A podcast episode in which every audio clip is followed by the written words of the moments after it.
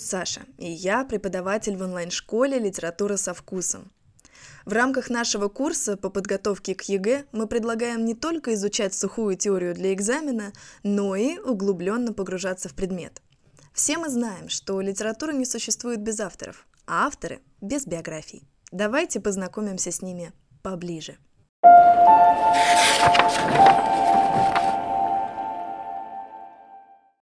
Николай Алексеевич Некрасов родился 10 октября 1821 года в городе Немиров. У него был отец военным, и вот в одном из городов, где стоял полк его отца, Отец, короче, был еще вообще суровым военным дядькой, и вот в одном из городов он увидел молодую 17-летнюю девушку, которая в него влюбилась. Она была образована, умна, играла на музыкальных инструментах, она была очень такая чистая, добрая, светлая, и влюбилась вот в такого мерзавца. И этот военный ее, в общем-то, увез, женился на ней, и она какое-то время с ним ездила по вот остановкам его полка, а потом они поселились в родовом имении Грешнева в Ярославской губернии. И вот здесь надо сказать, что отец у Некрасова был очень очень очень жестокий человек. Он бил мать, он бил своих детей, он бил крепостных, он, короче, бил всех. Он играл в карты, причем очень много, и этому Некрасов у него научился. Он водил домой женщин буквально при матери, запрещал своим детям общаться с крепостными детьми. Но мать, прекрасная женщина, мать научила Некрасова читать, писать, ну, маленького Некраса. Она воспитывала его, она взращивала в нем добрые качества. И вообще, кстати, в семье их было трое мальчишек. У Некрасова было еще два брата. И когда отец уезжал, она разрешала своим детям там пролезать в дырку в заборе и бежать в деревню к другим крепостным, играть с ребятами и так далее. Поэтому на самом деле у Некрасова очень много друзей детства были крепостными. И когда он, уже будучи взрослым, возвращался в родное имение Грешнева, он приходил в деревню, заходил в дома крепостных уже к взрослым дядечкам и тетечкам, к друзьям своего детства. И вообще он никогда не разделял, да, он никогда не разделял на крепостных, и вот, вот это нормальные люди, вот это рабы, не было у него такого. Потому что его настоящие друзья детства были крепостными мальчишками, поэтому, когда он видел вот это ужасное разделение на своих и чужих, он буквально с самого детства испытывал какой-то когнитивный диссонанс. Но вот как же так жизнь может быть устроена? Поэтому он так сильно злился на людей, которые поддерживали крепостное право. В 1832 году его вместе с братом отправляют учиться в Ярославскую губернию, в Ярославскую гимназию с учителем, который вроде бы должен был за ними присматривать. Но этот учитель очень часто стал напиваться, и вот они десятилетние с братом начали ходить играть в бильярд. Иногда, лет уже в 13, могли заказать себе пивчень как-нибудь, и, в общем, они квасили с детства вместе с братом, только дай им волю. И когда отец однажды приехал в Ярославскую губернию, он зашел домой, Детей дома нет. Он начал их искать, нашел их в кабаке, играющими в бильярд. А вот дядька, который должен был за ними присматривать, он там просто дрых где-то в уголке. Детей обратно забрали домой. Мать Некрасова, к сожалению, к тому моменту умерла. Для Некрасова это был огромный удар, потому что образ матери, он самый светлый, самый чистый, самый прекрасный в его творчестве и в его жизни, конечно же. И вот именно из-за бесконечной любви к матери Некрасов с самого детства научился уважать женщин. На самом деле это сыграло огромную роль в его творчестве и вот в жизни в целом. Вообще Некрасов — это главный феминист 19 века, мы сейчас к этому еще обязательно придем. И он не просто выступает за женский вопрос о том, что вот у женщин есть права, он еще и обращает внимание на то, что у женщин-крестьянок вообще-то тоже есть права, не только дворянки их заслуживают. То есть вам еще нужно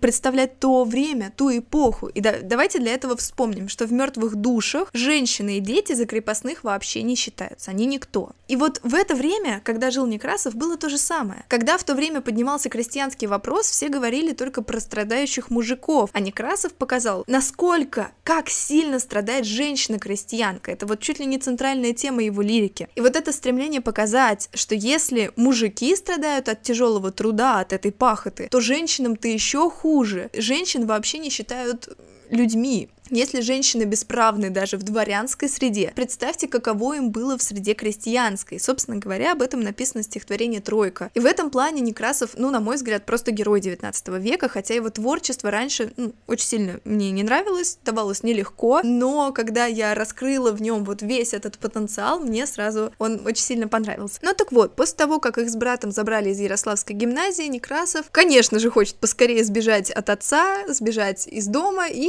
улепетывать улепетывает в Петербург. И отец ему говорит, приедешь в Петербург, иди поступай в военную гимназию, и дает ему денег в дорогу. Некрасов приезжает, идет поступать в Петербургский государственный университет, а не в военную гимназию. И отец со временем, ну, он это узнает и тут же лишает его всех средств к существованию. Вот так Некрасов остается без каких-либо денег в Петербурге один. И он начинает зарабатывать чуть ли не грузчиком, потом он в результате устраивается редактором, а после этого журналистом. Но, к сожалению, живет он в каких-то коморках, круглосуточно он пытается то учиться, то работать, он живет почти как Раскольников, только при этом он бабушек не убивает, а наоборот пытается работать. И, увы, из института его отчисляют за неуплату. Но он, к счастью, на тот момент уже укрепился в звании журналиста, поэтому он продолжает работать репортером. То есть он ходит по Петербургу, слушает всякие новости и вот в особом журналистском стиле, в публицистическом формате их записывает. Потом это, кстати, отразится на его поэзии, потому что у него в творчестве тоже присутствуют журналистские приемы. Самый знаменитый журналистский прием заключается в том, чтобы в самом начале текста кратко рассказать, что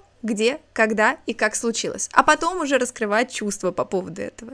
И Некрасов даже в стихотворениях так делает. Он сначала говорит, что где, когда, кто, а потом уже раскрывает всю идею стихотворения. Вот у нас Некрасов живет мечтами о литературном творчестве. В детстве, в гимназии единственное, что ему по-настоящему нравилось, это не физика, не математика, а, короче говоря, библиотека. Она в Ярославской гимназии, конечно, была довольно скудной, но тем не менее библиотеку он почти целиком прочитал. Он очень любил Пушкина, еще больше любил Гоголя, которому, кстати, поклонялся. И в 1845 году Некрасов выпускает сборник стихотворений «Мечты и звуки». Это такая романтическая, любовная, мечтательная лирика.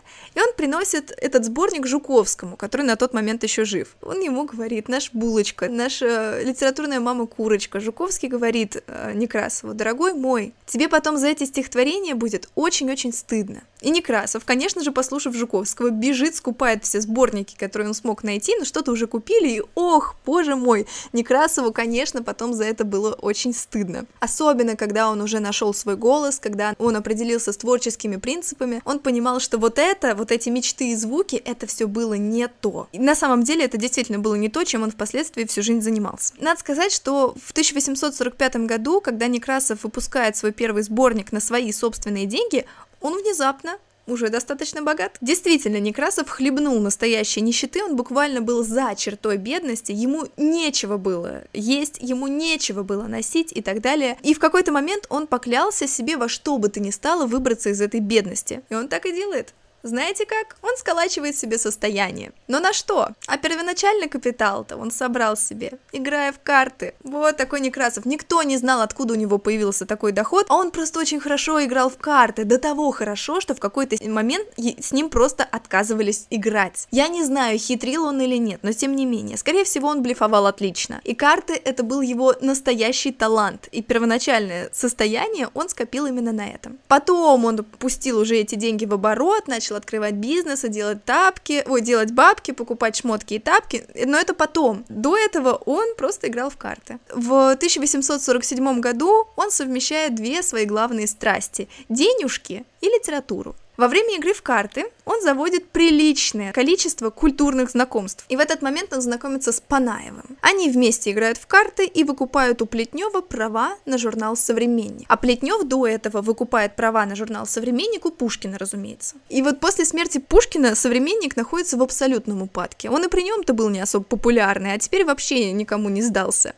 И вот Некрасов с Панаевым выкупают этот журнал. Они начинают снимать огромную квартиру на Литейном проспекте, там живут, и там же будет находиться редакция журнала «Современник». Они начинают редактировать журнал «Современник» и просто выводят его на невероятнейший уровень. Он приобретает такую бешеную популярность, о которой Пушкин ну разве что мечтал. Потому что они притянули к себе Белинского, которому Некрасов тоже чуть ли не поклоняется в тот момент. Но они просто лучшие друзья на то время. Потом туда приходит Тур Тургенев, Добролюбов, Чернышевский приходит после того, как Белинский уже умрет. И вот там собирается буквально весь свет литературного прогрессивного общества. А Некрасов-то, он максимально умел в организаторство. Вот эти организаторские способности были у него, ну, крайне высокими, и редакторское дело оказалось его мощнейшим талантом, буквально наравне с литературным. То есть он просто потрясающий редактор. Он вывел «Современник» в невероятную популярность. Если учитывать, что в нем самом печаталось так-то в самом начале начале «Натуральная школа», «Реалисты», то он вывел не только журнал «Современник» на новый виток популярности, он вывел всю русскую литературу на новый виток развития. Молодые люди не обращали внимания на литературные журналы.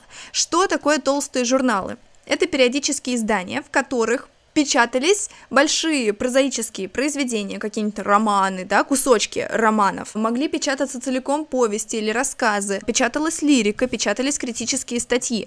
Литература во времена современника Некрасова была буквально на пике популярности. Все взгляды культурной публики были прикованы именно к ней. В этот момент Некрасов влюбляется в жену Панаева в Авдотью Яковлевну Панаеву.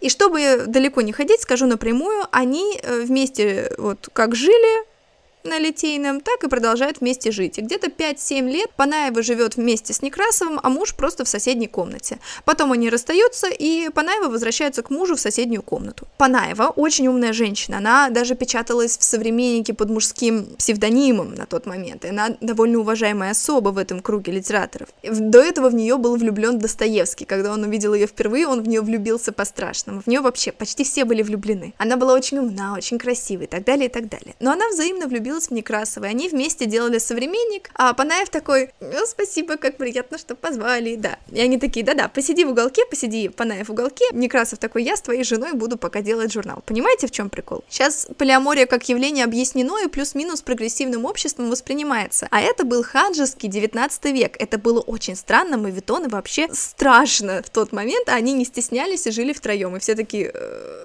что вы делаете? В 1856 году выходит сборник стихотворений Некрасова. Названием он не заморачивается, называет просто стихотворение. И там публикуют все знаменитые стихотворения «Дороги», «Железная дорога», «История знакомства Некрасова с Белинским». Официальная версия. «Карточный вечер», Некрасов уже выпустил свою железную дорогу. Канонические источники говорят о том, что, мол, Белинский спросил, а Некрасов, не вы ли это написали железную дорогу? Некрасов говорит, да.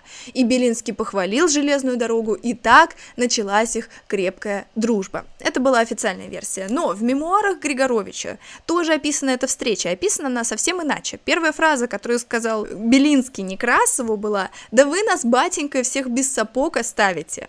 А мы уже знаем, что Некрасов всех карты обыгрывал. Так состоялось легендарное знакомство Некрасова и Белинского. И вот казалось бы, как все хорошо и гладко, как же здорово, но куда же мы без трагедий? Современник, чтобы вы понимали, это деточка Некрасова, это самое главное дело в его жизни. Детей у него не было. Он вкладывает туда всю душу, все силы. Кстати, как всегда, рассказываю вам интересные не ЕГЭшные факты, у Некрасова была биполярочка. Тогда об этом понятии еще никто не знал, теперь все прекрасно понимают. Исследователи могут диагностировать Некрасова, что вот да, это была именно она, именно биполярное расстройство. Некрасов мог несколько недель не спать, что-то писать, делать, бегать туда-сюда, был максимально в эйфорическом состоянии, и за это время он мог проделать огромное количество работы, написать несколько произведений, отредактировать миллион страниц. А потом он на месяц ложился на свой диванчик и говорил, оставьте меня, я не хочу в этом мире существовать. И лежал. Но в эти вспышки, в маниакальный период, он творил очень много всего хорошего. Слава богу, ему работа позволяла так делать, ему работа позволяла выпадать. Он мог просто взять и позволить себе полежать немножко. И еще один момент. Некрасов и Тургенев.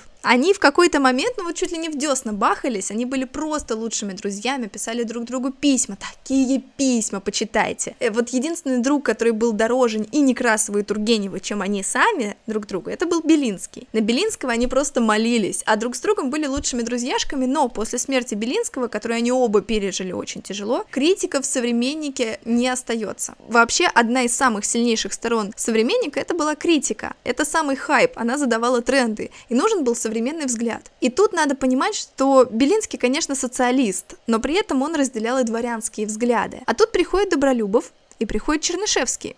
Чернышевский социалист до мозга костей. Добролюбов везде видит революцию. Итак, Тургенев печатается в «Современнике» в это время. И вот когда Тургенев напишет накануне, насколько я помню, да, принесет его в печать, мы уже, в общем, знаем эту историю, да, Добролюбов подготовит критическую статью к этому произведению, увидит э, накануне революцию. Тургенев, конечно же, после этого придет, скажет, что это неправильная точка зрения, и, мол, этот дурацкий Добролюбов ваш ничего не рассмотрел и не увидел, убери Некрасов эту статью, не печатай ее, не хочу, чтобы люди понимали так мою мой роман. И что происходит? У Некрасова есть самая большая гордость в его жизни. Это его работа, это его журнал. Но дружба для него тоже важна и цена. И тут к нему приходит друг и говорит, либо я, либо работа. И как вы понимаете, да, наличие Добролюбова в «Современнике» держало журнал на плаву. И как ни крути, с этой революцией он очень хайповал, и если ему отказать в публикации критической статьи, Добролюбов обидится и уйдет. И вот получается, на одной чаше весов лучший друг, а на другой чаше весов дело всей его жизни.